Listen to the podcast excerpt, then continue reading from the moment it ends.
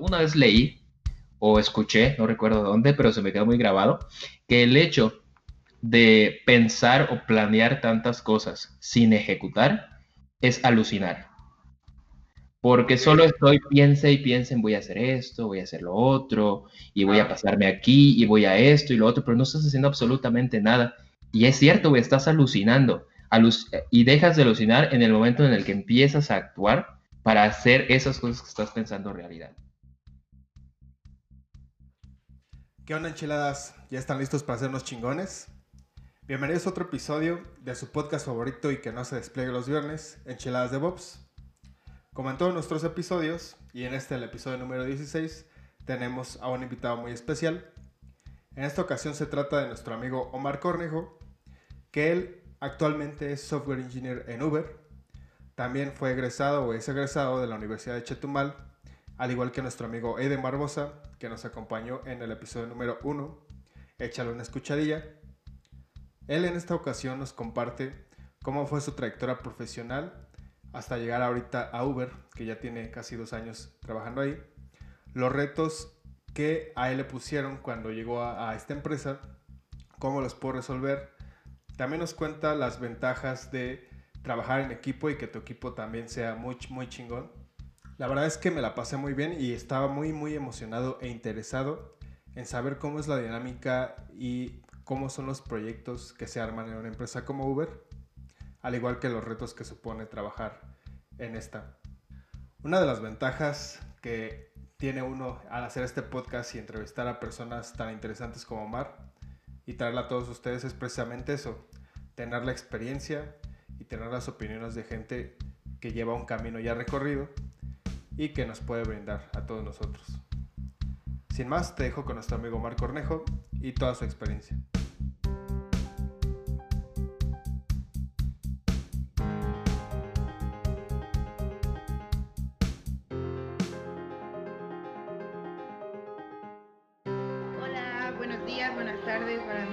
no sé eh, qué zona horaria nos escuchen, pero eh, muchas gracias por estar aquí otra vez, bienvenidos. El día de hoy tenemos un tema eh, bastante interesante, en este caso vamos a platicar con Omar Cornejo. Él actualmente trabaja en Uber como software engineer, pero, pero siento que hace un poco más que eso, ¿no? Entonces es una de las razones por la que lo invitamos y aparte porque es buena onda. Bienvenido, Omar. ¿Cómo estás? Hay algo aquí como muy, yo algo que me gustaría que contaras al público, como que cero que ver este técnico, de que me comentaba Aiden, que Aiden estuvo invitado también aquí anteriormente, que tú principalmente al inicio no estabas relacionado con nada de TI, ¿no? Eso se me hace muy interesante. No, fíjate, estudié, ajá, dime. Pues digo, o sea, este, cuéntanos cómo estuvo ese, ese show. Pues la, en la preparatoria fue mi primer acercamiento a las computadoras. Pues yo no sabía nada, nada de eso hasta que justamente por Aiden, eh, ya ves que en, el centro de cómputo, pues todas las máquinas con Windows y con el, ese, ¿cómo programabas? Con el C++, había un, un, un IDE que era en blanco y negro y azulito y colorcitos y todo el mundo usando lo mismo. Y el Aiden acá con su, con su Linux. Y yo acá, ¿qué es eso, güey? No, pues es otro sistema operativo, ¿y por qué? Y, ahí fue que empecé a conocer todo el, pues, el concepto de open source y me gustó y empecé a investigar más. Yo creo que a partir de eso, gracias a conocer al open source, empecé a agarrarle más gusto a la tecnología. Órale. Sí, prácticamente fue así, yo creo. Y pues Aiden siempre fue muy, seguía muchas conferencias y seguía muchos y él pues a varios del grupo nos fue como metiendo en ese tipo de, eventos y de, de conferencias que debíamos seguir y pues ya yo creo que lo demás fue, se cuenta solo. Pero fue así. Qué chido. Qué chido, para los que nos escuchan, Aiden estuvo invitado y me parece que es el segundo o tercer episodio. Segundo episodio. Y fíjate, ajá, y justamente este vino, uno pensaría que nada más toma y eso, y no, pero también de ver, también hace otras cosas. También este, Ajá, no manches, pues qué chido. Y pues, obviamente por aquí también tenemos a nuestros ya clásicos Richard. Aquí anda Richard y también por aquí tenemos a el Brunito. Entonces. ¿Qué amigos? ¿Qué onda? ¿Cómo andan? Se tardó que lo voy a presentarnos ahora sí. ¿eh? Perdón. No, pues es que dije, hay que hacerlo diferente esta vez. Estamos, estamos, estamos testeando. Pues, pues, gracias por, por, este, por estar por acá, Omar. Y la neta es que yo sí tengo muchas preguntas acerca de cómo, cómo le arman ahí al DevOps en, en Uber. Este, y pues yo creo que va a estar muy interesante el, el episodio. Órale. Este, pues si quieres le vamos entrando a las preguntas, pero antes, justo estábamos comentando antes de que llegaras, eh, algún, una situación que, que, que, nos contó Aiden, y no sé si nada más anda de chismoso Aiden, eh, de cómo, eh, de un problema que, que tú tuviste en, en tu carrera, de que fue que, de que no podías ver, ver bien en algún momento. No sé si, si nos quieras platicar un poco eso o, o, o no. Pues es una historia complicada. En realidad fue, sí, andaba con, tenía una situación médica y pues muchas veces, desde que empecé a vivir en Ciudad de México, empecé a recibir invitaciones para participar en procesos de, de, de pues de reclutamiento de algunas otras empresas. Me acuerdo que fue Uber, alguna vez Facebook, pero nunca los acepté porque pues tenía que resolver ese problema primero ese problema médico, porque pues no está chido irte a otro país cargando con un problema que viene desde, desde otro, ¿no? Con médicos diferentes.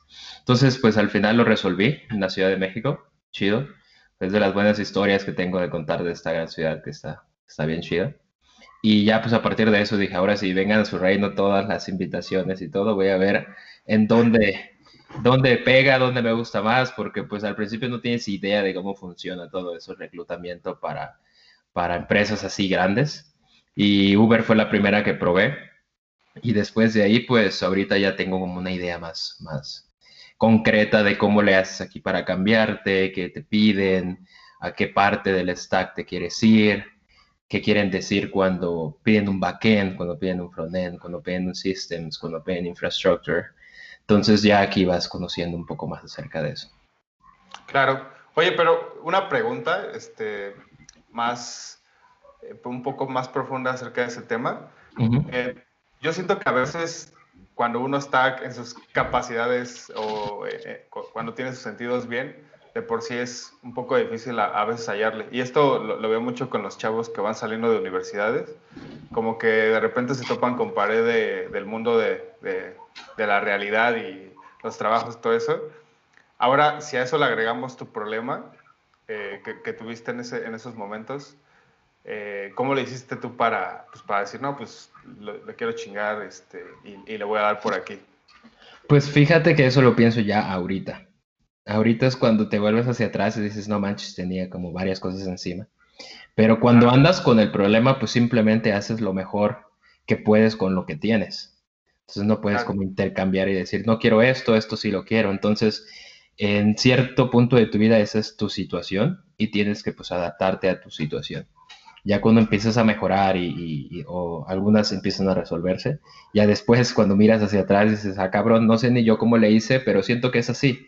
Cuando estás cargado de, situaciones que están fuera de tu control, pues simplemente lo que tienes que hacer es lo mejor que puedas con lo que tengas, ¿no? Claro, de, de hecho, justo ahorita que dices eso, eh, se me hace, se me hace muy, muy interesante de que casi muchos de los que le preguntan, oye, ¿y qué, onda? ¿Cómo le hiciste para seguir adelante en esta situación? Este, dicen lo mismo, ¿no? Así como, pues es que ya en este punto de mi vida, viéndolo en retrospectiva, pues te puedo decir que a lo mejor los pasos que seguí no fueron como los elegidos bien, pero ahorita ya les doy sentido, ¿no? Que ya cuando estás en un punto, volteas hacia atrás y ya tú le das sentido a tu camino, ¿no? Pero pues en ese momento dices, pues la neta nada más en eh, definitiva. Me, machiné y, le di, ¿no? Sí, pues sí, así pasa.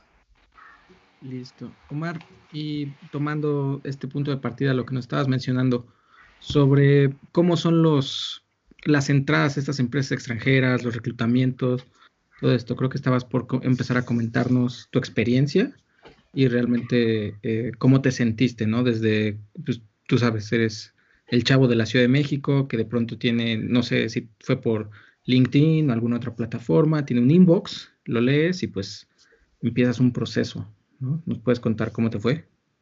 Sí. Eh, Uber no fue el primero que intenté. La primera vez que intenté fue por Facebook. Eh, no me arrepiento de haber no quedado en Facebook. Ahora les cuento por qué. Pero en Uber, en Facebook llegué a la segunda entrevista, nada más. Y ahí me dijeron, ¿sabes qué? Pues no te dio el tiempo, ni modo, nos vemos a la próxima y prepárate mejor. A partir de eso, pues empecé, pues realmente cuando ya sales a trabajar, empiezas a aprender mucho de infraestructura, mucho de automation, mucho de que esto es, esto es la manera en la que debo hacer esto, esos son los estándares para hacer esto, las prácticas, y, se te va, y vas dejando atrás un poco los algoritmos. Casi siempre, porque empiezas a configurar, a deployar, a todo, y dejas de lado los algoritmos. Entonces, desde esa vez fue como una costumbre para mí, al menos una vez a la semana, dedicarle una hora a repasar algún libro de algoritmos. Y así me la llevé mucho tiempo hasta que volví a tener una invitación de Uber y para esa invitación, em, el primer, la primera pregunta, bueno, para empezar, creo que en todos, o al menos en Uber, las entrevistas son cuatro horas. Son cuatro horas seguidas de entrevistas. La primera hora es de diseño, arquitectura. La pregunta fue cómo, cómo, cómo diseñarías el motor de búsqueda de Netflix. Este, y mi pregunta fue, pero pues desde dónde, ¿no? Desde, desde que tengo que introducir las letras en el navegador. Pues ahí yo creo que lo que están midiendo es cuál es tu conocimiento del stack en general. O sea, hasta qué tan profundo desde que tienes un HTML con un JavaScript, ahí escuchando el evento o cualquier React o cualquier framework ahora, y escribes y ese, eso se pone en una petición, la petición llega al server, el server tiene que procesar en algún lugar, tiene que buscar en algún lugar la información de la película. Y ahí es donde empiezan a preguntarte como, bueno, ok, ¿y qué pasa si se cae esto? ¿En qué base de datos vas a guardar la información de las películas? ¿Por qué en tal base de datos? Y es donde empiezas y ese pequeño dibujito que era el, el, el textbox se vuelve el pizarrón completo de cosas. Cuando te das cuenta ya tienes todo lleno de cosas para balancear cosas, para hacer que si este se muere se vaya para acá, que pasar este, mi información de una fuente de datos a otra, cómo le haces, entonces, em, estuvo, fue prácticamente de arquitectura. Yo creo que la primera parte de eso es probar tu conocimiento del stack, ¿no? Qué tan te mueves entre diferentes partes. La segunda fue algoritmos, es así, básicamente algoritmos. Recuerdo que alguno lo resolví con recursión, fue de, los más este, divertidos, recuerdo que fue que, contesté, fue como em, cómo checar, o cómo se dice, cómo confirmar que un árbol binario es, es em, recíproco, no recuerdo cómo se llama. O sea que si lo agarras desde el root y lo, y lo como que lo pones en uno encima de otro a, partir de la mitad, todo debe concordar. Y si no concuerda, pues me, me, devuelves un false, ¿no? Y si concuerda es un true. Entonces, eso lo resolví, recuerdo, con recursión. Eh, algunos ejercicios con listas de que, oye, quiero multiplicaciones y quiero que esto, ¿cómo le haces en ON? ¿Cómo haces que sea? Y ahí te van como, resuelves el primer, la primera versión de tu algoritmo y ahí te empiezan a preguntar, ¿y qué, qué tipo de, eh, em, en, qué orden está tu algoritmo? ¿Cómo podrías mejorar su, su, em, su performance? Entonces, em, segundo es de algoritmos. No es nada perfecto, yo creo. Es hasta donde llegues, hasta donde puedas optimizar tu algoritmo. Tampoco te piden que tengas un, O constante para todo, pero sí lo mejor que lo puedas hacer. Y la tercera es de, behavior, de, la clásica pregunta de que en dónde la has cagado, ¿no? En dónde, qué has destrozado en tu trabajo, cómo lo resolviste y qué hiciste para que no vuelva a pasar. Esas son las tres preguntas básicas que te hacen de eso. Y ya pues te sueltas a hablar, ¿no? Hay cosas que dices, chinga, ¿será que digo eso? Porque no me van a aceptar el mundo, ¿no? Yo dije que borré una vez una base de datos, historia real, y luego estaba así como, creo que no, debía haber, no, no les debía haber dicho eso, ah, pero pues no pasó nada. Y la cuarta parte de la entrevista fue de patrones de diseño, prácticamente, de diseño, pero ya más que nada de tu código, ¿no? de que cómo resolverías este problema, qué patrones de diseño implementarías. Ya no me acuerdo muy bien tampoco de, los ejercicios exactos, pero ese es el proceso normal que sigues para, por ejemplo, para entrar a Uber. Claro. Oye, ah, ah, eh, dices de que tu, primera hora fue de arquitectura. Eh, me recuerda mucho, por ejemplo, que he estado estudiando con la certificación de JCP, que estos problemas que dicen, a ver, tienes este problema, este, tú dime qué, qué, metes aquí, qué metes acá, qué metes acá. Ahí esa parte, tú siendo, este, viniendo de un, un back más de desarrollador, ¿qué te pusiste a estudiar o qué, este, te pusiste a estudiar algo más bien? ¿O fue como... Mm, no realmente. Como, como, lo que tú habías experimentado en tu trabajo, o sea, de tu experiencia. Sí, yo creo que fue experiencia. Y yo siempre, a mí siempre me gustó Linux, siempre me gustó el open source, siempre me gustó compilar y desbaratar las cosas que, que hacía. Y cuando las, de las primeras cosas que hice fue hacer PHP, em, con MySQL y Apache, como todos. Sí, claro, como todos, creo. Ajá. Y al momento en el que una base de datos fallaba, cuando había que instalar un Apache, y así como que, bueno, pues yo sé hacerlo, dénmelo, yo lo hago. Entonces mi trabajo desde el principio se empezó a embarrar muchísimo de, operaciones y de desarrollo.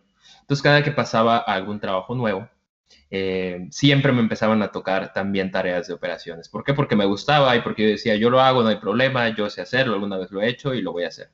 Entonces siempre mi trabajo se vio envuelto en eso, hasta que comencé a trabajar para una eh, compañía de Mountain View, era una startup también, y ellos hacían machine learning. Entonces era un problema nuevo para mí, todo eso, la preparación de modelos, cómo haces que pues, la gente pueda ejecutar tus modelos en, pues, en Internet, ¿no? Cuando compras en Amazon, todo ese modelo que te recomienda y te dice, puedes comprar esto ahora, ese modelo está entrenado después, tienen sus ciclos de actualización que mejoran el modelo, tienen sus ciclos de deployment, es muy diferente a lo tradicional. Entonces ahí me empecé a meter a eso y fue cuando empecé a estudiar más GCP. Ahora sí, digamos formalmente, la parte de infraestructura de diferentes clouds, eh, proyectos de software que nosotros debemos de utilizar y automatizar. Y allí pues dije, pues si vamos a hacer esto, lo voy a hacer bien porque eh, pues luego se te olvida, se te complica, dos años después ya no sabes ni qué habías escrito antes. Y ahí fue, cuando dije, no, pues ni modos, Ansible, Terraform, para absolutamente todo, ya no dejaba que nada pasara que no estuviera versionado, porque era levantar ambientes completos.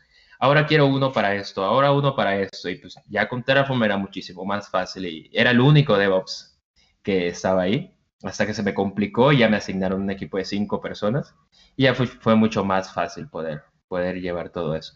Pero yo creo que fue coincidencia, nunca me ha dejado gustar de programar considero la programación interesante, solo que no me gusta programar backend.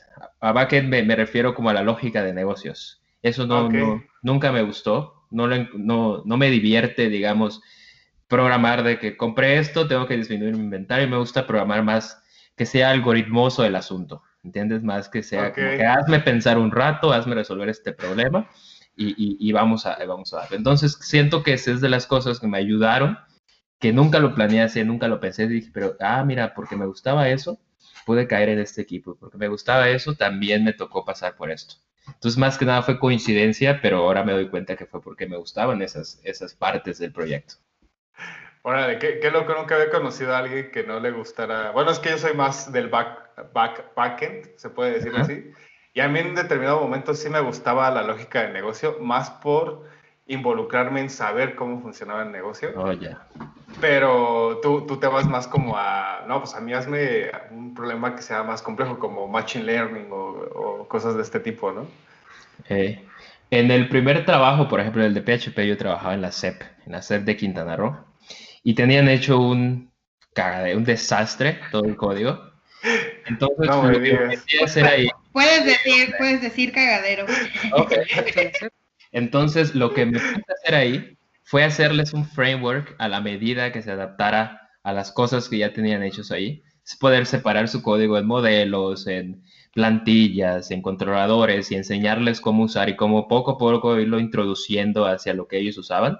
Entonces, todos los demás se quedaron eh, continuando la lógica de negocios y continuando cómo funcionaba todo, la parte de registro de maestros, de alumnos, de becas, de todo. Y yo me encargaba de que ese framework funcionara y les permitiera hacer consultas sin escribir SQL, que les permitiera reintentar cosas sin que ellos lo tuvieran que hacer explícitamente en la aplicación. Entonces, esa fue la parte de problemas que, que, en los que me gustaba involucrar. Ya, suena, suena muy interesante. Oye, Omar, y justo en esta parte que nos estabas diciendo que, eh, y me encantó tu frase, si vamos a hacer las cosas, vamos a hacerlas bien. Eh, me gustaría preguntarte dos cosas. Una, si nos compartes el nombre del libro de algoritmos que usaste para estudiar, por si lo quiere eh, checar alguna enchilada que nos esté escuchando. Y otra, cuando dices hacer las cosas bien, me imagino que te sentaste y comenzaste a estudiar cierto stack o cierto hiciste un camino, ¿no? Hiciste tu path de tecnologías a, eh, si no aprender, quizás especializar o, afinar. Este path lo tendrás así como en la mente que nos lo puedas compartir rapidísimo para cualquiera que quiera estudiar así. Pues sí, yo soy mucho de leer libros. No, me, no soy tanto de buscar tutoriales en internet ni esto, porque a veces falla, a veces no es yo puedo escribir un tutorial, subirlo a internet y no estar validado por nadie más, ¿no? Te puede decir esta persona, es que así se hace, es una buena práctica, pero ¿por qué no? Entonces, eh, me gusta más leer libros, ver qué autores son, que no me grabo el nombre, solo veo, ah, mira, este güey trabajó aquí, mira, este güey hizo esto antes. Eh, más que nada fue leer libros. Yo me acuerdo que empecé a leer el de Infrastructure as Code, creo que es de O'Reilly. Ellos tienen también un libro de Terraform, eh, Terraform Up and Running, creo. También tienen Ansible, tenían, ¿qué otros tenían? Ah, el de, como vi que estaba pegado algunos capítulos desde del de SRE, de Google, de SRE, no sé si han escuchado de ese libro. También está interesante en, en toda la parte de System Engineering. Y para algoritmos, recuerdo, es uno rojo, muy viejito ese libro, es que, es que se llama Data Structures and Algorithms en Java. Y hay dos cosas aquí en la portada, es uno rojo. Lo que me gustaba mucho, mucho de ese libro es que en el tiempo, porque ese, ese libro lo estudié desde la carrera, en el tiempo en el que en la carrera te enseñaban eh, estructura de datos de una manera estructural, este libro ya te enseñaba estructura de datos junto con orientación a objetos. Es decir, voy a hacer una lista abstracta para que tú hagas tu lista ligada simple, tu lista ligada doble, tu lista de arreglos, tu lista de esto.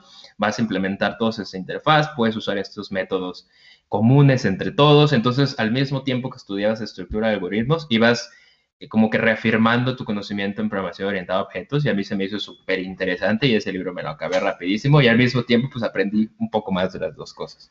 Entonces, si quieres buscarle a esas dos eh, ramas que es eh, algoritmos y la orientación a objetos, ese libro te cae como anillo al dedo. Que creo que ya habrá varios, pero en mi experiencia ese fue el que a mí me, me levantó el interés en todo eso. Oye, este, una pregunta. Ahorita que, habló Bruno acerca de hacer las cosas bien, yo, tengo ahí una, una duda que, se me ha pasado a preguntarle a otros invitados, como su, perspectiva de este punto. ¿En qué punto, eh, cuando estás en una startup, por ejemplo, el ambiente es muy diferente a cuando estás en una empresa muy grande? ¿En qué punto hacer las cosas bien es, es hacer el mínimo producto viable y, sacarlo, y en qué punto hacer las cosas bien es hacerlo más complejo y, y, sacarlo. O sea, no, sé si, si, me voy a explicar un poco eso, eh, porque este ha sido uno de mis eh, eh, pain points en, muchas veces. ¿Hasta qué punto sirve así y lo saco, aunque no esté, digamos, completo? Y hasta qué punto lo saco este, hasta que esté bien, eh, más estructurado. No sé, tú cómo lo veas. Pues siento que se adapta más a las necesidades que tú tengas y las necesidades de donde tú trabajes. Porque si quieres hacer algo bien, también te puedes meter hasta lo más profundo del stack y automatizar cada centímetro y utilizar cada un data store diferente para tipos de datos diferentes y porque este se usa para esto. Entonces hay muchísimas cosas en las que pudieras como pulir tu diseño inicial. Pero creo que, al menos en lo que he visto en, estos casi dos años en Uber, que lo más importante es que hagas las cosas que sean escalables y que también tú tengas un buen performance. Es decir, que no te lleves tres meses en un proyecto que, que podrías hacer en un mes, pero que si lo haces en mes y medio, supongo, tengas en mira de que este, este pequeño componente de aquí lo voy a reemplazar después por otra cosa y ahí dejas tu nota en el código fuente, un to-do, dejas aquí tu nombre, creas una tarea, creas la tarea, la pones en el backlog y dices, esto cuando este producto salga, esto hay que mejorarlo. ¿Para qué? Para que pues, lo tengas en el backlog y cuando vayas, mira, esto es la mejora de esto. Porque si te lo acabas tú solo, eso es otra cosa. Los proyectos muy, es mejor terminarlos en equipo. Entonces tú puedes hacer como que el core, lo básico, lo sacas y todo lo que sea las mejoras, las dejas en el backlog con comentarios en el código, así cualquier persona que lea. Porque a veces lees código y dices, ¿qué hizo este cabrón acá, no?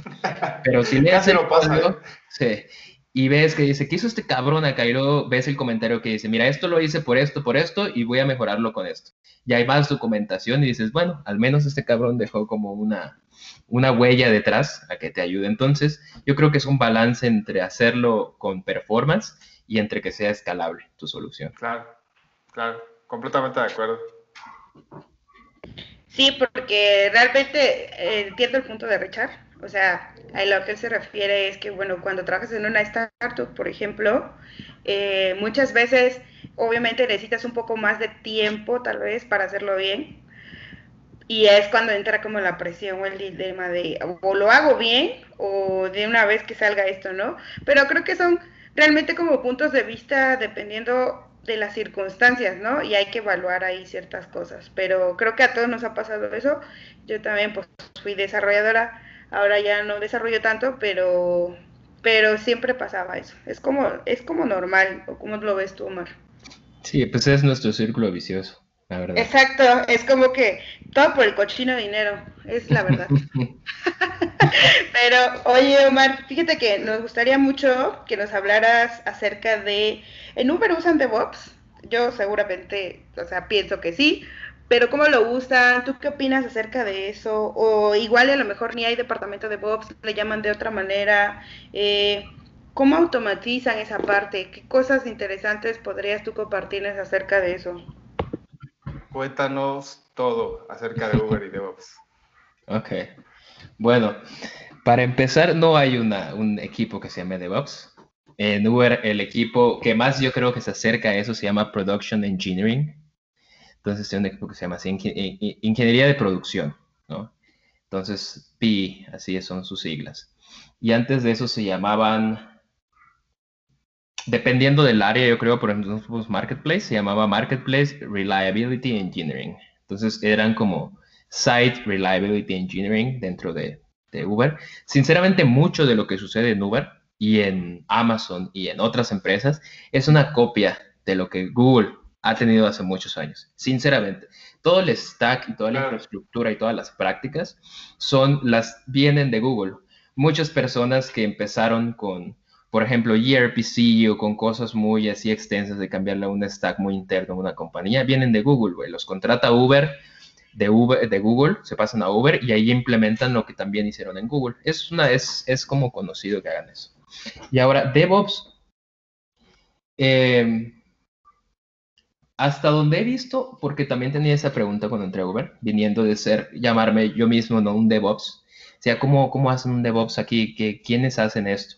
Es una responsabilidad más compartida, que creo que al final es lo que la filosofía, porque al final DevOps es una filosofía, de que el muro entre operaciones y desarrollo no exista, ¿no? Que los de operaciones no le tengan miedo al cambio porque voy a tirar el, el, servicio y los desarrolladores no se peleen con los, con los de operaciones para que liberen cambios, ¿no? Entonces, este, y la automatización y muchas cosas que, que trae esta filosofía de DevOps. Entonces, en cada empresa, yo creo que se implementa diferente.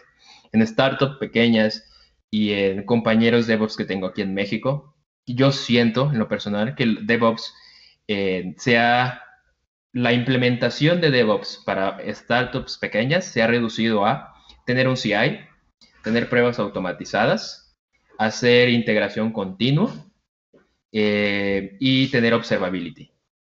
Que, esté, que yo vea mis métricas, que yo vea mis logs en algún lugar. Yo creo que si alguna empresa implementa esas cosas, este, ya puedes considerar que tienes como una filosofía de DevOps y tus ingenieros de DevOps que ayudan a, mantener todo esto open running, ¿no? En Uber, como en Google y en otras, la implementación de DevOps que tienen se llama SRE, que es lo, el Site Reliability Engineering. Ellos ya tienen como más pasos, más, este, ¿cómo decirlo? Como pequeñas áreas en donde ya tienen que, esto lo tienes que hacer aquí, esto también acá, tener observability, tener todo automatizado. Este, ellos también se encargan de hacer el escalamiento de tener una visión sobre todos los servicios para que sepas cuándo van a escalar, cuándo no van a escalar.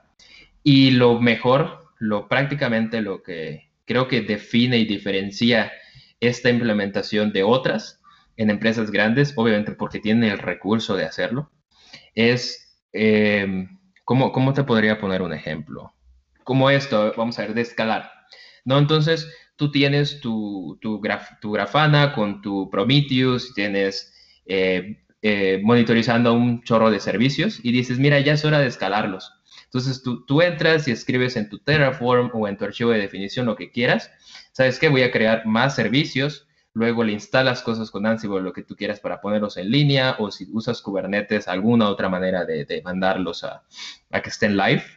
Pero un equipo de SRE, todo eso lo tienes que hacer a mano. Eso le llaman toil, que es como todo el trabajo repetitivo que tengas que hacer en servicios. Entonces es, hay esta regla de creo que es 70-30 que si tu trabajo, que si tu día se va más de 30% en Toyo, en estar reparando estas cosas, ya no estás como que cumpliendo el perfil de SRE. Entonces tienes que buscar la manera de reemplazar ese 30% de lo que te estás pasando de trabajar en Toyo y hacerlo automatizado. Entonces, en empresas grandes, por ejemplo, ahorita en Uber, en Uber nadie está viendo que si el hardware va a alcanzar para la siguiente, no, hay un software que está viendo cómo va el, el, hardware, cómo va el uso de CPU, cómo va el uso de memoria, y cada semana te dice, ¿sabes qué? Tu servicio se está comportando menor de lo que se comportó hace dos semanas, así que le voy a quitar dos instancias. Y si tu servicio este, está teniendo más y más carga, ese otro servicio te dice, ¿sabes qué? Voy a escalar tu servicio en un 10% porque tu carga ya aumentó en 5%. Entonces ya nadie está haciendo eso.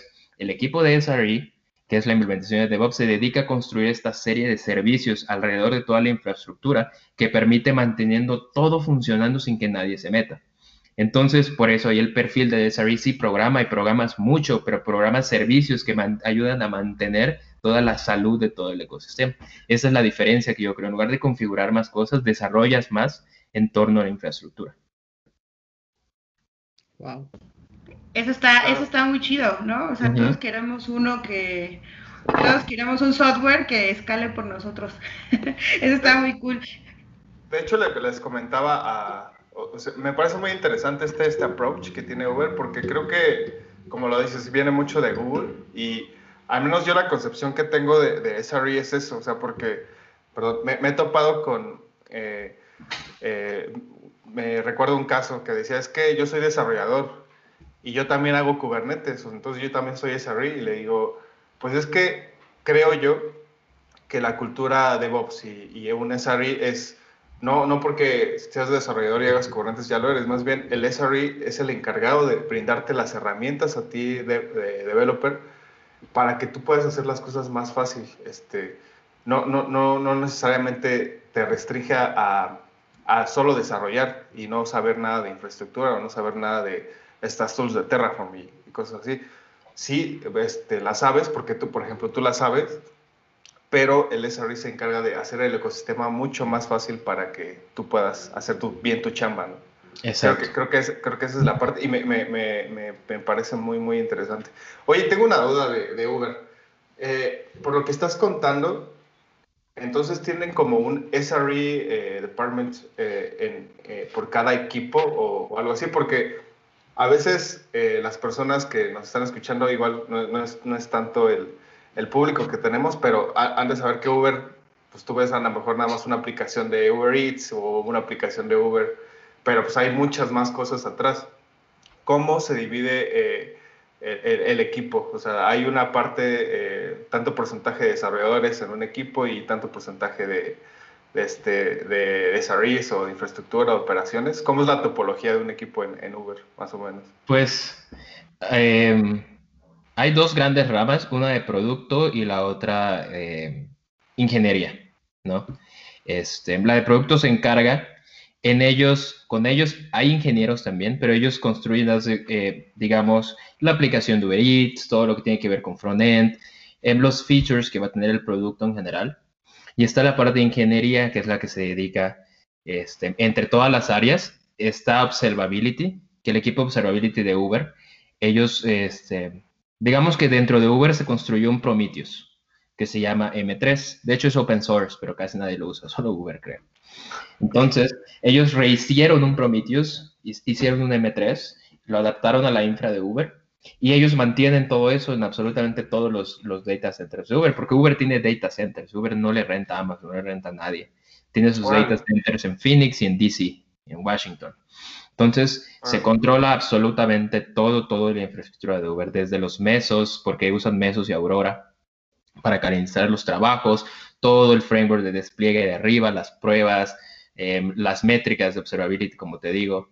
Este, para logs utiliza, utilizamos Elk, pero lo cambiaron a otro stack interno que se llama Sawmill y que reducieron el, procesamiento en un quizá 40%. Entonces, le dieron el Natural Elk, a lo mejor algún día lo hagan open source, pero eso ya depende internamente del equipo de observability.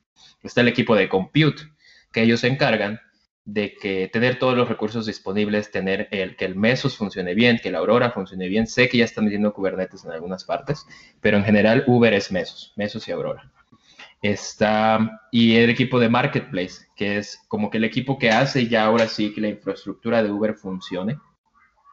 Y el equipo de Production Engineering, que es el que se encarga de estar pues operaciones más que nada que salen encima de Marketplace. Por ejemplo, unas operaciones en Uber que haga Production Engineering. Nosotros tenemos muchos deployments. Tenemos como 30 deployments para mantener funcionando Uber en todo el mundo. Eh, un deployment vamos a decir que es como un pod. tengo todos los servicios que necesito adentro y tengo 30 copias de eso y hacia arriba ruteo qué requests se van a ir a qué deployment. Eso se hace por ciudad.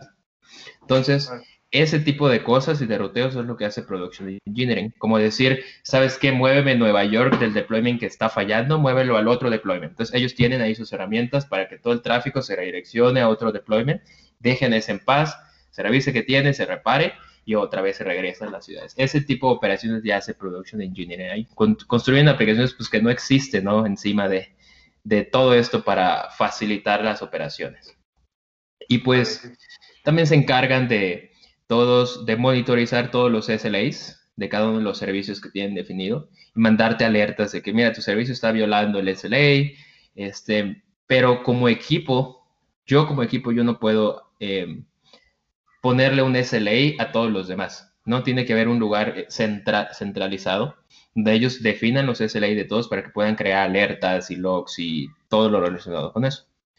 Y cada equipo ya en particular no tienen un, una persona de DevOps o algo por el estilo, sino que todos los ingenieros de Uber deben de saber utilizar el stack de Uber, que es el stack de logging, el stack de métricas, el, stack de RPC, y hay tutoriales y cuando quieras para usar, para que lo aprendas a usar cómo se usa en Uber, ya pues tú tienes que hacerlo en tu equipo, tú en los servicios que tenemos, nosotros tenemos que meterle las métricas, nosotros tenemos que hacer las, las, alertas, nosotros tenemos que hacer los dashboards de Grafana, nosotros tenemos que hacerle absolutamente todo que se espera que haga un ingeniero, que normalmente a veces dices, pues tienes que ser DevOps para saber graficar eh, queries por segundo y mi error rate de, de, de mi inbound, ¿no?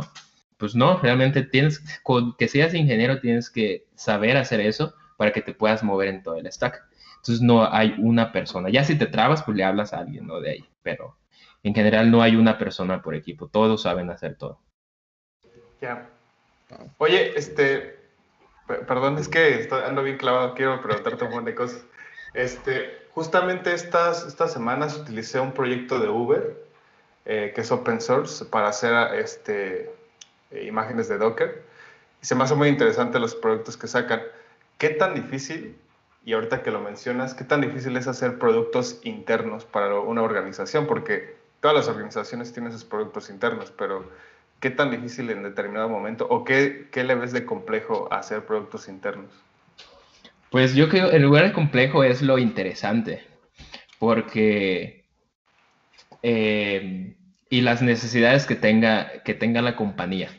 Eso yo creo que también en mi trabajo soy entre Systems Engineer y entre Software Engineer, porque yo no hago nada relacionado con algo que ya exista. Nosotros tenemos una base de datos de los drivers de Uber, de cada uno de dónde está cada uno y en tiempo real. Cada uno de los drivers envía su ubicación cada cuatro segundos. Entonces tenemos que indexar todo eso y cuando, en resumen, porque no es así exactamente, pero en resumen, cuando pides un Uber, hay un request que se va a lanzar y va a decir, estoy en este punto del mundo dime que Uber está alrededor a unos 5 o 10 kilómetros, ¿no? Entonces tenemos que responder esa petición pues, para poder asignarle un Uber a esa persona. No hay ningún software que haga eso. O sea, ¿dónde vas a hacer eso? ¿En SQL, en Postgres? En... A lo mejor sí, pero no vas a poder. Este, Uber en sus peak llegaba a un millón de peticiones por segundo en esos servicios. Entonces, es un, no te vas a arriesgar a hacer algo en, un stack que no, que no sepas que va a funcionar. Entonces empezaron a hacer su propia base de datos de locations y eso creció en el servicio que mantenemos ahorita, que en realidad somos un tier zero. Eso significa que no dependemos de nada de software por debajo de nosotros, más que métricas y logins y todo eso, pero nosotros somos el punto final, nosotros somos la base, haz de cuenta que somos el Redis de locations de Uber, y esa cosa es un monstruo, tiene como 3.500 workers, como 3.500 gateways, es una cosa así súper enorme que se balancea sola. Entonces, son cosas que nunca había visto en otro lugar cosas que ya que entiendes, dices, ah, bueno, esta cosa, ¿cómo resuelve los hotspots? No, pues va buscando entre métricas y bla, bla, bla, ya lo que haga, pero en particular ese software, y estás programando cosas que no vas a programar en ningún otro lugar. Entonces, eso es lo divertido de, trabajar en un, en un proyecto así. Este, pero también tienes que tener como el, eh, el propósito, ¿no? ¿Para qué voy a hacer un software que no existe en ninguna parte del mundo? ¿Para qué voy a implementar esto? ¿Realmente lo necesito? Y si no lo necesito, es algo que ya haya. Y si ya, y si no existe, pues ahí tienes una oportunidad incluso para hacer un producto open source, ¿no? De, ahí. Que, sí, que justo es, tratar de no este, darle, ¿cómo, ¿cómo dicen? Reinventar la rueda, ¿no? O sea, si ya está hecho en alguna parte, pues a lo mejor usarlo y si no, pues a darle, ¿no? Sí, y es complicado, ¿sabes? Eh, hacer un producto open source, porque en la base de datos que tenemos yo le veo mucha funcionalidad que es como común que cualquier otra empresa podría utilizar o cualquier otra compañía. El problema es que hay mucha lógica metida dentro de muchas partes de ese producto. Entonces, para hacer eso y hacer separar todo eso es un trabajón. Obviamente sí podrías luego liberar esta parte como open source, pero debería haber una iniciativa o alguien que diga, bueno, le voy a inyectar el 20% de horas acá en ingeniero para que separen eso, para que Uber libere esto como open source y para pararnos, no, levantarnos la vara aquí con, en todo el mundo de que estos güeyes están liberando esto. Pero tiene que haber una iniciativa detrás. Si no le conviene a Uber, no lo va a hacer. Sí, justamente ese tipo de complejidad. Sí, correcto. Lo que iba a decir es que desde su base está hecha para ser funcional, no un producto. Exacto. Entonces, desde ahí ya tendrían que cambiar esa, ese punto de vista. Eh, Omar, te iba a preguntar, ahorita que nos estabas mencionando que todos deben de saber todo, eh, y justo lo que platicábamos antes eh, de que comenzara el podcast es, tú, aunque tu rol dice software engineer y nos estás contando que debes de conocer todo el stack y todas las partes de DevOps, etcétera, ¿cuál es tu rol? Cuéntanos específicamente dónde tienes tus manos, cuéntanos qué haces.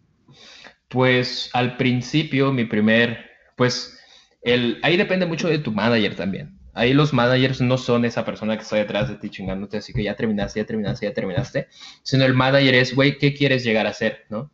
¿Te gusta esta posición? ¿Quieres llegar a ser un Systems Engineer? ¿Te quieres ir para el frontend? ¿Te quieres ir a producto? ¿Qué quieres hacer? Entonces, de mis primeras asignaciones em, que tuve fue migrar un servicio que estaba en, en, Bare Metal, que sí, así les dicen, que es eh, instalado directo en el servidor, es un servicio de Go. De hecho, hay un podcast, hay un, hay un post de ese servicio en el blog de ingeniería de Uber. Es de los servicios que más QPS tienen dentro de Uber. Antes de la pandemia tenía millón y medio de peticiones por segundo, esa cosa. Entonces, yo debía migrar eso de Bare Metal a contenedores con Mesos y Aurora. Obviamente Mesos ya estaba el clúster hecho, Aurora ya estaba el clúster hecho, y nada más tenía que subir, bueno, nada más, entre comillas, tenía que subir ese servicio a, a pues la, la plataforma de containers que tenía Uber. Y no, no puedes dejar abajo Uber, porque obviamente ese servicio no puede dejar de existir en ningún momento porque se viene abajo Uber. Tenías que hacerlo sin downtime. Tenías que dejar el, el servicio anterior funcionando por si el nuevo falla. En ese momento redireccionar todo el tráfico al anterior entre otros ciertos requerimientos que vi yo, ¿y cómo demonios voy a hacer esto aquí? Porque no sé nada de lo que ustedes usan. Pero pues te metes a leer la documentación de networking. No, y networking en Uber funciona así, te das cuenta, ah, es como es como Envoy, pero ellos le llaman Motley, ¿no? Y luego te das cuenta que Motley lo escriben ahí dentro de Uber y cuando tienes un error, en lugar de estar buscando documentación en Internet, porque no hay documentación en Internet porque es un servicio interno, te tienes que meter a leer el código fuente. Entonces descargas el código, lo, lo metes ahí a tu IDE, al que quieras, y dices, ¿dónde está este error? Buscas el string. Ah, mira, esta cosa falla por esto. Ah, te regresas a tu servicio y dices, ya sé por qué falla. Lo reparas de tu lado, lo subes y ya funciona. Entonces, fue al principio fue prueba y error, porque encima de Mesos y de Aurora hay otra, hay otra pequeña capa que se construyó dentro de Uber, que es la que se encarga de realmente hacer la orquestación de todos los, de todos los contenedores en donde deben estar corriendo, de todas las imágenes. Entonces, ¿cómo uso eso? Tienen sus archivos de definición de YAML, que vamos a decir que es tu YAML de Kubernetes, pero versión Uber, que te dice, quiero ese servicio, este network, este, este environment de network, estas pruebas, quiero tantos cores, quiero tanto de memoria. Entonces, como que reaprender todo, ahí es donde me di cuenta que tampoco vale la pena, no es que no valga la pena, pero no clavarnos tanto en ser súper expertos en Kubernetes y saber cada detalle de lo que existe. Es muy bueno conocerlo, es muy bueno conocer en qué te va a ayudar, qué puedes hacer, cuáles son sus capacidades, porque cuando si entras a una empresa así no vas a utilizar Kubernetes per se, siempre va a haber una como una abstracción encima que les va a permitir ahora al equipo de compute, si ya no quiero Kubernetes y ahora voy a usar Mesos otra vez, yo no le voy a mover nada a todos los servicios que se están eh, orquestando con mi, con mi, vamos a decir, con mi servicio de compute. Solo voy a cambiar la interfaz. Y todos y muchos detalles acerca de eso. Al final, este, nunca se cayó Uber. Ese servicio se mudó a contenedores y sí fue un chambón que me llevó como seis meses porque pues, no, no, no estaba acostumbrado a nada de lo que había ahí. Pero una vez que acabó, este, eso, están por ahí, mi pantalla como que se, Sí, Se salió. Y una vez que ya estaba todo eso, me dijeron, bueno, ya conoces como parte de la infraestructura, ya conoces cómo funciona, ahora sí ya puedes hacer cosas más difíciles. Véngase por acá. Y me metieron a, a la base de datos de Uber, que ese ya es un sistema distribuido, que es la, la base de datos de locations de Uber. Entonces, ese proyecto prácticamente tiene este, un balanceador de carga enfrente, un chingo de instancias a las que llamamos el gateway eso se encarga de recibir las peticiones y hacerle fan out a todo donde necesita, porque la base de datos está shardeada y está replicada. Entonces, cuando llega un request, tengo que leer de un sistema de configuración cuánto sharding tiene esa llave, cuánto de réplica tiene esa llave y saber a qué nodos voy a enviar esas réplicas y esos shardings. Entonces, eso es lógica que vive dentro de ese gateway. Detrás de eso están los workers, que es donde realmente se almacena esa información, donde se corren los queries y donde el gateway les va a pedir si una llave está shardeada, pues se la voy a, voy a hacer ejecutar el query en todos los shards, los voy a esperar a todos, una vez que me respondan todos, voy a agregar la información y se la devuelvo al cliente. Entonces, es un servicio distribuido, stateful, y es como ha sido la aventura del, del, de estar en Uber.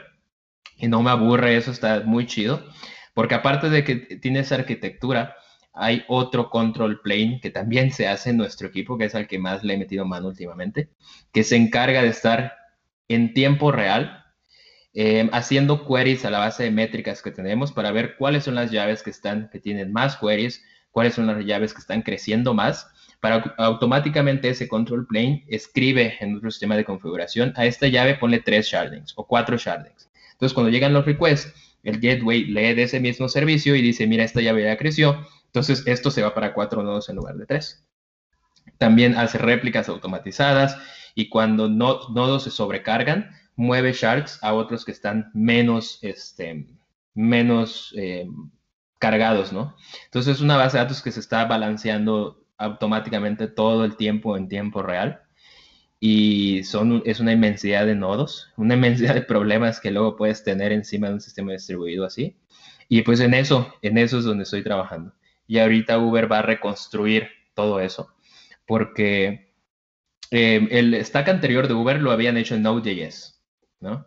Entonces Node.js... ¡Uy, qué feo! No manches. Entonces, para poder en Node.js utilizar memoria, la memoria de tu computadora y compartirla en muchos, muchos procesos, vamos a decir, es imposible a menos que utilices Redis fuera de eso, pero eso ya te está agregando otra capa de complejidad.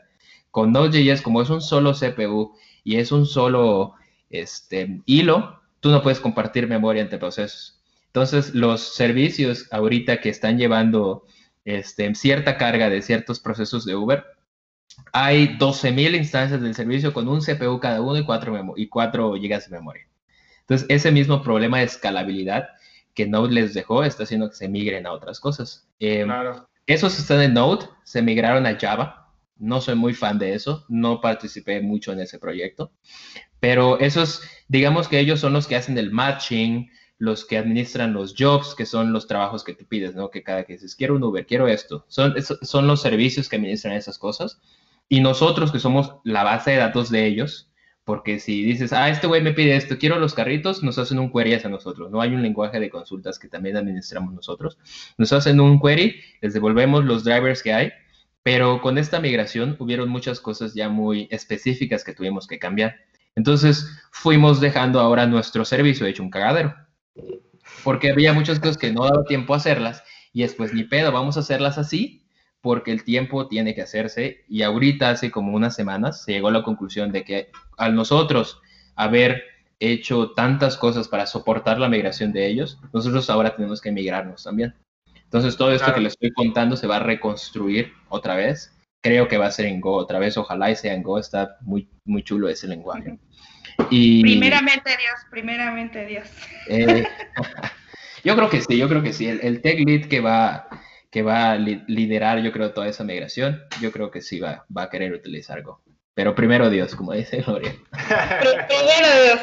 No, oye, Omar, fíjate que algo, eh, algo que está muy cool este, es la manera en la que hablas acerca de lo que estás haciendo. Bueno, transmites gusto, ¿sabes?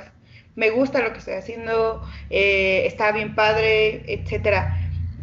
Hay, hay algo que estaría muy chido saber, es, siempre fue así, o sea, siempre tuviste tan claro lo que querías, siempre fue tan apasionante, o también hubo como ahí ratos que dijiste, puta, no sé si estoy haciendo las cosas bien, no sé si, no sé si realmente me voy a rifar en esto, este, todo eso, y te lo pregunto más que nada porque seguramente muchos de los que nos están escuchando van a decir, no, pues está bien cool, etcétera, pero no manches, seguramente yo no voy a poder, o seguramente, no, pues es que este dude ya sabe esto, y etcétera.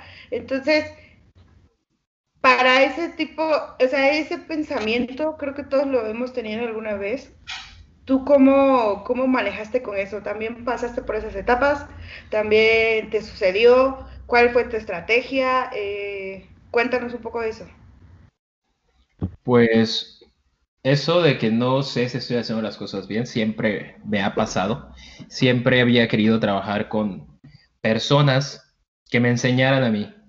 Pero llegas a un, a un, a un nuevo equipo y pues dicen, tú sabes, no, deployar Nginx, ¿no? Y sabes eh, X cosa que sabes de operaciones y también eso, bueno, tú lo vas a hacer y tú te vas a encargar del proyecto.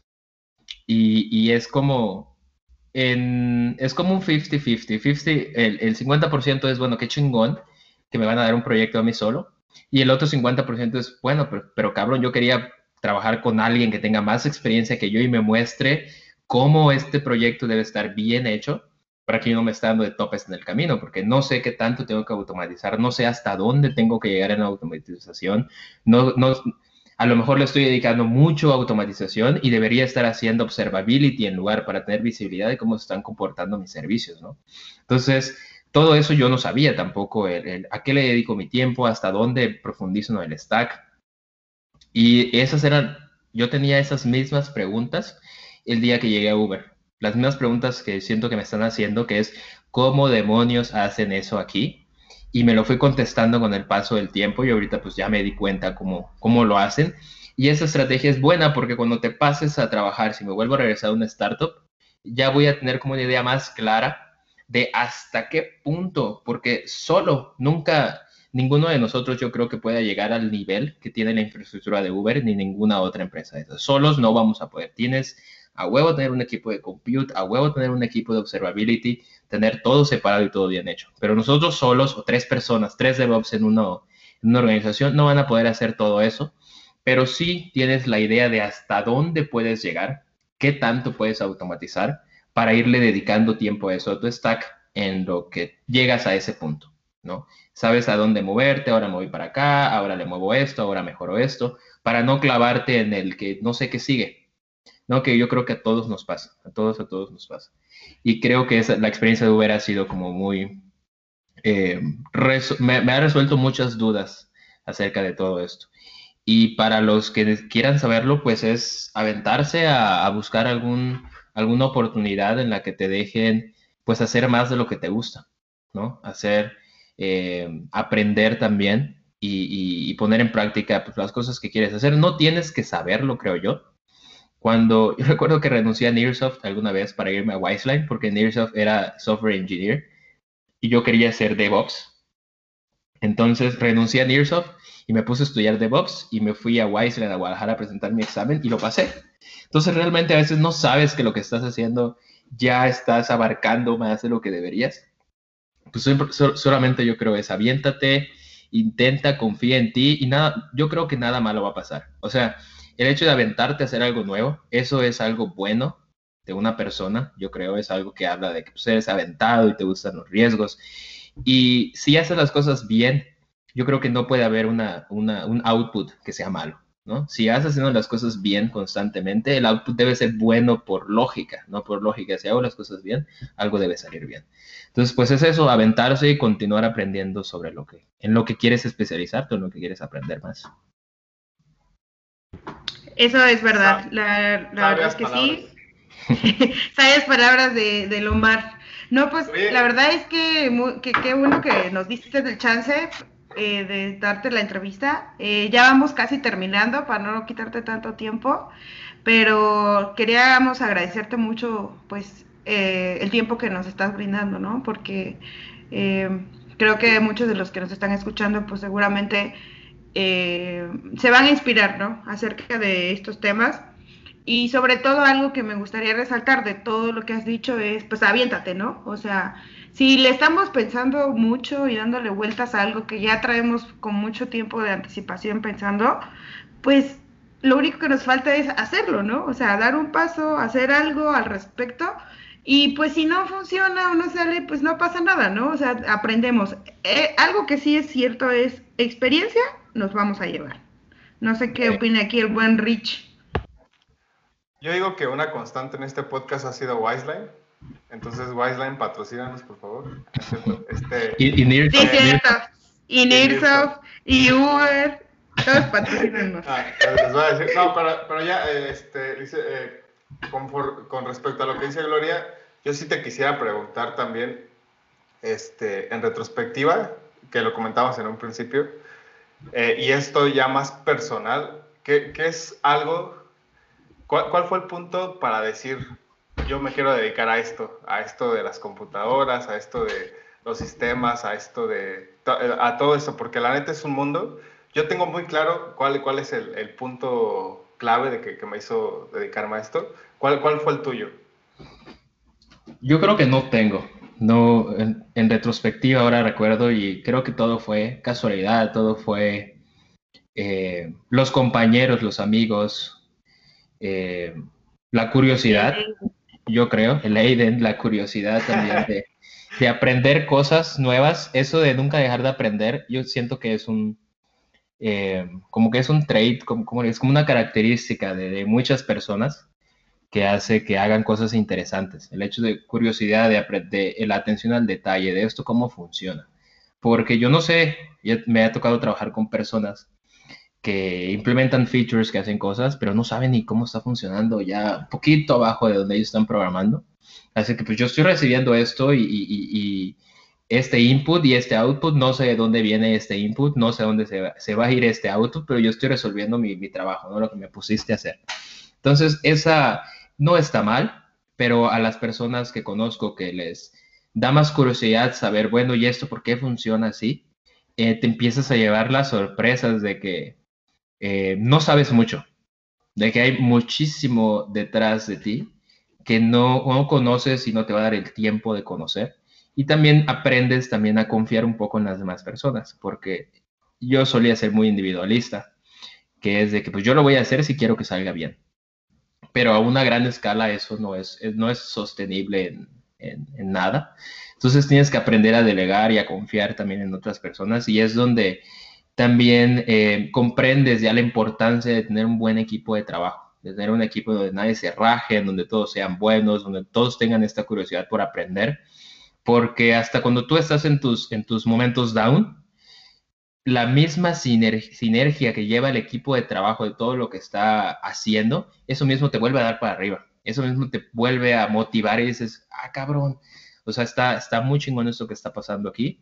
Y, pero si eres tú el único que eres así en tu equipo, pues cuando andes down, ¿quién, quién te va a volver a inspirar a volver a, a continuar haciendo las cosas? Y ya nos vamos a quedar como, como estaba diciendo Gloria, nada más pensando en quiero hacer esto, quiero hacer esto. Una vez leí o escuché, no recuerdo dónde, pero se me quedó muy grabado, que el hecho de pensar o planear tantas cosas sin ejecutar es alucinar. Porque solo estoy, piense y piense en voy a hacer esto, voy a hacer lo otro, y voy a pasarme aquí, y voy a esto y lo otro, pero no estás haciendo absolutamente nada. Y es cierto, güey, estás alucinando. Y dejas de alucinar en el momento en el que empiezas a actuar para hacer esas cosas que estás pensando realidad. Entonces, no hay que, no hay que alucinar, ¿no? Hay que, hay que manos a la obra y hay que, planear bien y ejecutar. Exacto. Exacto. Qué, buena, qué, buena, este, qué buena conclusión, la neta. Oye, para, para, para concluir este, esta parte, bueno, el episodio, ¿a qué te hubieras dedicado si no fueras lo que eres ahorita? Mi primera opción, yo quería ser músico, luego doctor, médico pues, y de ahí eh, me gustaron las computadoras. Pero esas eran mis opciones. Ahora ya no sé porque medicina siento que ya se volvió más interesante, aparte de tecnología. O sea, igual de minuciosa, igual de prestar atención al detalle, estudiar bastante. Músico, no sé, porque nunca, nunca, está, nunca sería malo ser un rockstar. Pero. No, claro que no. Pero creo que ahora este, estoy bien y me gusta, me gusta estar en donde estoy. Pero ese era mi orden anteriormente, de lo mar del pasado, de la prepa. Pero justo ahorita creo que se está uniendo medicina con tecnología, ¿no? Con esta parte de Neuralink, que cada vez vamos viendo más, más cohesión entre ellos. Entonces, igual y por ahí se puede dar algo. Pues, la tecnología sí ya se está metiendo en todas, todos los ámbitos de nuestra vida y no creo que se vaya a detener pronto, entonces no. mejor, sí. Seguro. Pues vamos concluyendo, Bruno. ¿Quieres ir concluyendo? Sí, eh, pues primero que nada, Omar, creo que... Eh, y, las enchiladas ya han de estar hartos de que yo diga esto, pero me estoy yendo con un buen de aprendizaje de ti. Eh, simplemente esto que nos dices al final, si no estás haciendo, estás alucinando, pues yo te confieso que ya estoy alucinando en ciertas cosas. Eh, pero el chiste es eh, salir de la ilusión, ¿no? Y comenzar a hacerlo y trabajar. Eh, te agradezco igual por todo. Realmente nos diste un inside out de Uber súper valioso y de tu carrera, ¿no? sentarte, tomar un libro, y aprender a leer porque tú te conoces y tú sabes qué eh, parte es la que necesitas pulir para quedarte en la posición en la que estás, no lo hace cualquiera. Eh, felicidades y eh, yo te lo voy a aprender. Este, y pues esos son, son los aprendizajes que me llevo de este programa. muchas gracias. saludos a todas las enchiladas y gracias a ti, Omar. Órale, gracias Bruno, no hay de qué. No, no, ¿No quieres decir algo a, toda esta audiencia que te escucha ya en Europa, en Latinoamérica, en, todas las enchiladas? Este, no, no, algunas palabras que quieras, quieras decir, algo que quieras comentar, promocionar. ¿Cuándo las chelas? ¿Cuándo las chelas? Eh, ¿Cuándo el vino? Pues, algo que creo que muchas personas o amigos también he, platicado de vez en cuando, es intentar, esa es de las cosas que me han pegado también a mí, intentar quitarnos ese, el síndrome del impostor. No sé si han escuchado acerca de eso. Sí, claro, sí, un buen. Sí, sí. Y, y, yo he conocido a muchas personas que son muy buenas en lo que hacen y creen que no, este, que no deberían estar en donde estar o que, o que eh, siempre van a saber menos que alguien más. Eso es una realidad.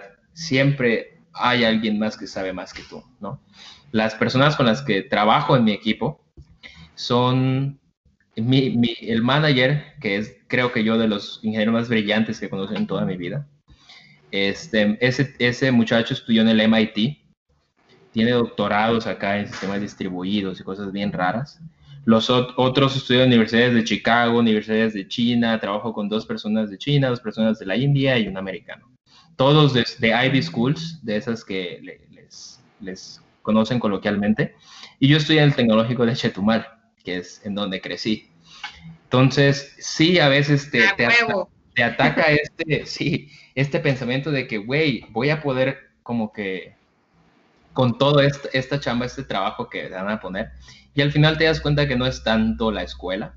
Sí hay ingenieros más brillantes que otros, pero sinceramente ya llegar a ese grado de, de, meticulosidad en, en, saber exactamente cada parte del stack, muy pocas veces lo vas a utilizar y realmente sí tienes que dedicarle muchísimo cerebro a, todo eso. Pero el, el, síndrome del impostor, este, no importa con las personas que estés rodeada, tú dedícate a hacer lo que, lo que te gusta hacer, lo que disfrutas hacer y lo que les eh, dije hace, hace unos minutos, yo creo, y intenta que lo que hagas, que lo hagas bien. No sabes si lo estás haciendo bien, pero trata, try your best, intenta hacer las cosas bien y date también un poco de crédito, ¿no? De, de si estás trabajando en una, empresa chida en la Ciudad de México, no cualquiera está trabajando ahí. Hay muchas personas que están, que, que, no tienen ese tipo de trabajos, no tienen ese tipo de puestos, que no conocen ese tipo de tecnologías. Entonces sí tenemos que darnos nuestro mérito de, de, decir, bueno, yo sé hacer esto, quiero aprender esto y no encerrarnos en esa burbuja de chinga. No creo poder hacerlo si me salgo de aquí. Entonces creo que eso es lo que nos detiene a muchos, olvidarnos de ese, de ese síndrome del impostor que nos aqueja mucho a, la comunidad de, ingeniería. Lo he visto muchísimo. Sobre todo en Latinoamérica, ¿no? Por todas las cosas que a veces tenemos. Sí, sí, sí, no manches, porque luego ingenieros de Silicon Valley, dices, güey, hace las cosas mejor mi compa que conozco en la Ciudad de México, pero ellos, por estar ahí, por estar ahí, ellos creen que son como la élite de la ingeniería solo por estar ahí, ¿no? Cuando hay otras personas que saben hacer mejor su trabajo y ellos no se lo atribuyen también, dicen, no, pues cualquier ingeniero que esté ahí, no es cualquiera, también hay ingenieros aquí que dices, güey, ¿qué pedo con este cabrón, no? Que no, no agarra el rollo más de que le dices, entonces no es el lugar de trabajo, no es la ciudad, es, es tu cerebro y es como tú te, te, figures a ti mismo, ¿no? Claro. Totalmente de acuerdo y qué buen cierre, ¿no? Sí, qué chingón. Pues digan no al, síndrome del impostor y digan no al malinchismo, amigos. Sí, sí, la neta, la neta es que yo estoy muy de acuerdo con Omar y la neta muy, muy, muy sabias palabras y qué bueno que a la audiencia. Este, pues con esto vamos concluyendo, Omar. La verdad, muchas gracias. No nos cabe duda que, que eres una persona, eres un crack. Le estoy copiando otra vez a, un podcast. Este, pero muchas gracias por, por, estar aquí, muchas gracias por compartir tu conocimiento y esperemos que no sea la, la, última vez. Eh, ya te estaremos preguntando en otras, en otras ocasiones, estaremos invitando por acá. Y este, pues de mi parte es todo. No sé, no sé si quieran concluir algo, Bruno. Eh, yo nada más, Omar, eh, tengo un feature request. ¿Cuándo puedo saber de qué color es mi Uber? Ese creo que es lo que todo mundo pide. Llámame eso. No sé si estoy. ¿Me escuchan? Sí, pues sí. Ok. Te prometo que si rehacemos en la base de datos de drivers va a ser algo que voy a, lo voy a mencionar en alguna reunión. Vas a ver. Tengo un amigo que ver el color. qué, qué, chingón. Oye, también, antes de que se me olvide, este, ¿dónde te pueden contactar las personas que nos escuchan? Este, no sé si eres más eh, activo en Twitter o no utilizas de plano redes sociales, si utilizas este correo o, qué onda. ¿Por pues Twitter lo uso más, fíjate que no tanto de ingeniería, es más como el desmadre de la vida, ya sabes. Claro. este, Pues en el LinkedIn, en el, en el Twitter también no hay problema, está, está público, es Omarca HD. Y así estoy en todos lados, en GitHub, en Twitter, en LinkedIn, pueden buscar como marca HD. Y ahí viendo un mensajito, algo, cualquier cosa y, les, respondo, les ayudo. Bien, entonces, pues muchas gracias Omar, este, la neta muy, muy agradable la plática y pues gracias Enchiladas por quedarse hasta acá y, escuchar. Este, síganos ahí en nuestras redes sociales y pues nos vemos.